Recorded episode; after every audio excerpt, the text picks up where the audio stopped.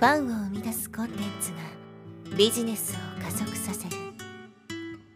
アポロオフィシャルポッドキャスト。超ブログ思考。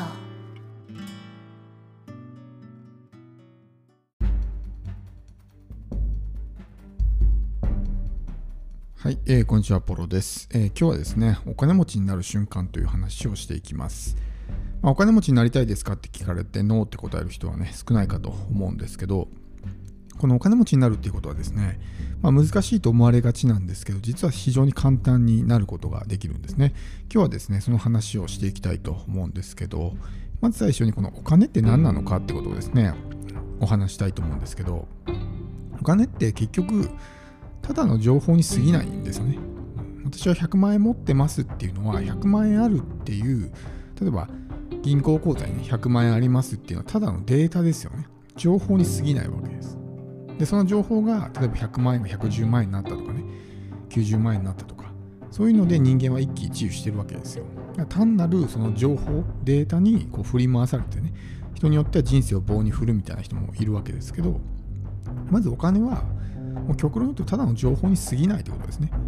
まずそれを理解しておく必要があります。そうしないとお金の奴隷になってお金に使われる人生になってしまうのでこれは絶対避けないといけないんですよね。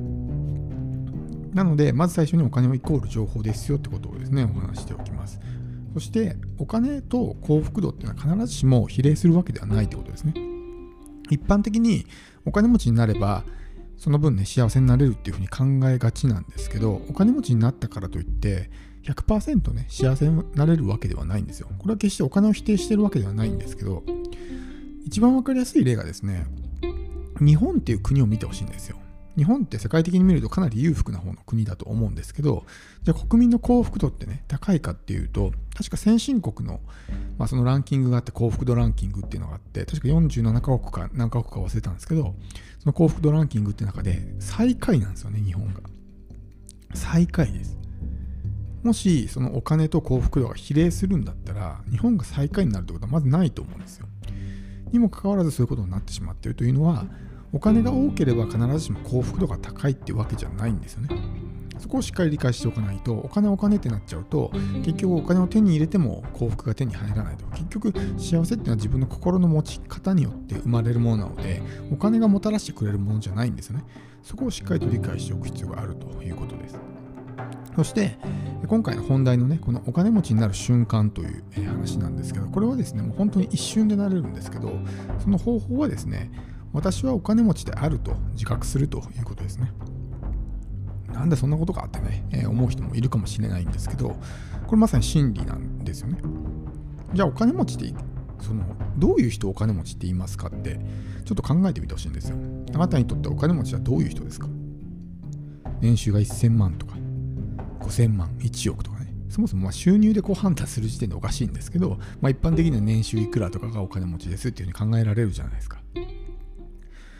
じゃ年収1000万がお金持ちだって考える人もいれば、いや5000万ないとお金持ちじゃないよっていう人もいるし、1億以上ないとね、お金持ちと呼べないよっていう人もいるわけですよ。要するに、具体的な定義っていうのは人によって違うわけです。つまり、何をどう思うかは人それぞれ違うってことですよ。だから、自分の解釈次第でいくらでも金持ちっていう定義を決めることができるわけですね。今の自分がすでにお金持ちだって思えば、それはもうお金持ちなわけですよ。いやでもね、こんな状況でどこがお金持ちで呼べるんだよっていうふうに思うかもしれないんですけど、例えば今のね、自分の身の回りの生活を振り返ってみてほしいんですけど、大抵のね、ものは一通り揃ってると思うんですよ。それこそま着るものもあるし、食べるものもあるし、住む場所もあるし、それこそね、まスマホとかテレビとかね、まあ、そういう娯楽のものもいっぱいあるじゃないですか。不便を感じるようなことってあんまりないと思うんですね。これだけ便利で満たされている状態なので、もうこれはお金持ちと言ってもいいと思うんですよ。で、そこで足りない足りないってなるから、その自分はお金持ちじゃないっていうふうに考えるわけですよ。今言ったみたいに、普通にね、こうニュートラルに客観的に今の自分の状況を見れば、自分はすでにね、裕福である、豊かであるっていうふうに思えるはずなんですよ。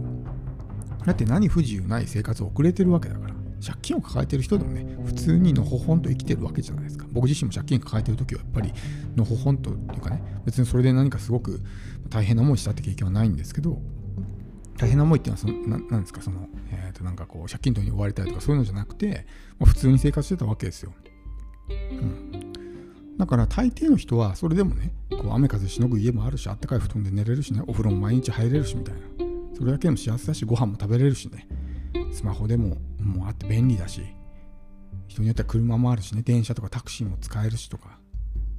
もうこんなに満たされた状況ってないんじゃないですか。だからそれを自分がお金持ちだと思えばお金持ちだっていうふうに思えるわけですよ。これがお金持ちになる瞬間お金持ちになる方法なんですけどじゃあなんでね多くの人はこの自分はお金持ちだって思えないかっていうとさっきの考え方ですよね。貧乏マインドと呼ばれる考え方。この貧乏マインドと呼ばれる考え方が人生を不幸に持っていくんですね。そして人間を豊かにから遠ざけてしまう考え方なんです。貧乏マインドっていうのは簡単に言うと足りないっていう思考ですね。自分は足りない足りない不足しているっていうふうに考える。だから今のこの状況が満たされているっていうふうに感じるのか足りないって感じるのかによって見え方が全然違ってくると思うんですよ現実の。状況は同じでもね。でこの貧乏マインドを持ってるとこう幸せって感じられないし豊かさをねこう感じ取ることもできないわけですでこの貧乏マインドを補足しておくとこれって今の自分の金銭的状況だけじゃなくてその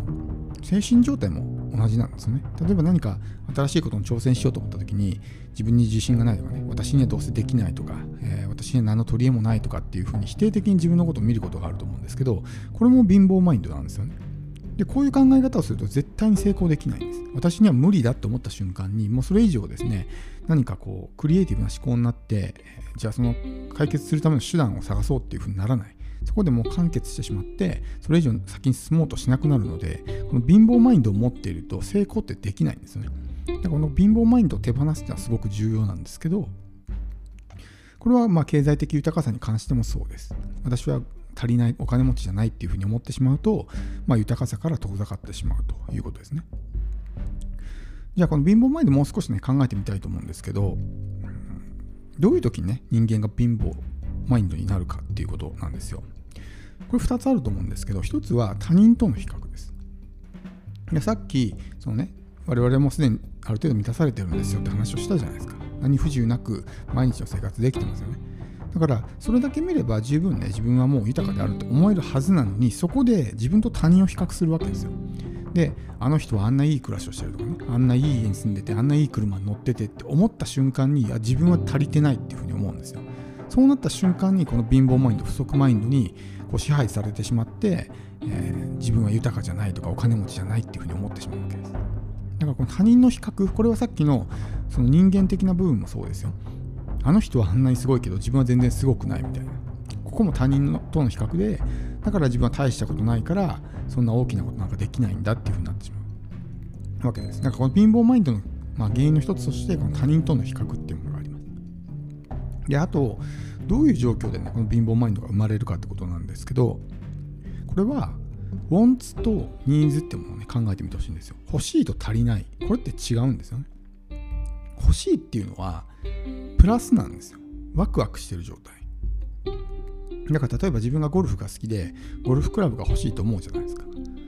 その時ってワクワクしますよね。でも足りないとは思ってないと思うんですよ。なんか不足感を感じてすごくなんかこうなんだろうな締め付けられるとかネガティブな感情に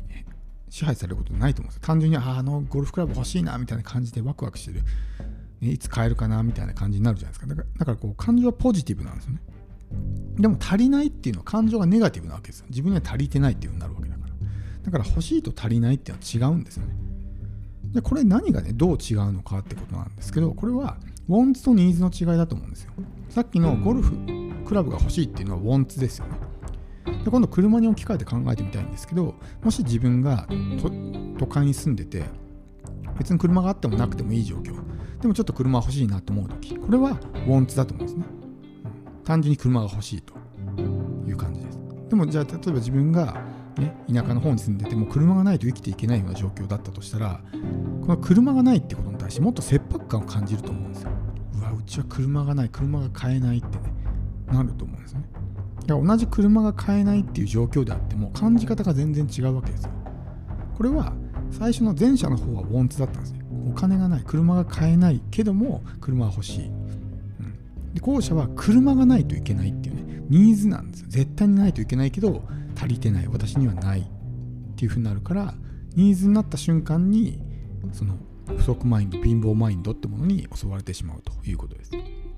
なので、まず豊かさを手に入れるためには、この貧乏マインドを手放すの大事なんですけど、もうすでに自分はね、豊かであるっていうふうに考えることが、まあ、非常に大事ですし、結局現実、現実っていうのは、自分の解釈によって、ね、作られているので、自分がどう解釈するかによって見え方が全然変わるんですね。で逆に言うと、自分の解釈をコントロールすれば、現実なんていくらでもコントロールできるんですよ。なので、まあ、ぜひですね、このお金持ちになる瞬間というのを意識してもらって、もう今日、今すぐにでもね、お金持ちになれますから、ぜひ、えー、試してみてほしいと思います。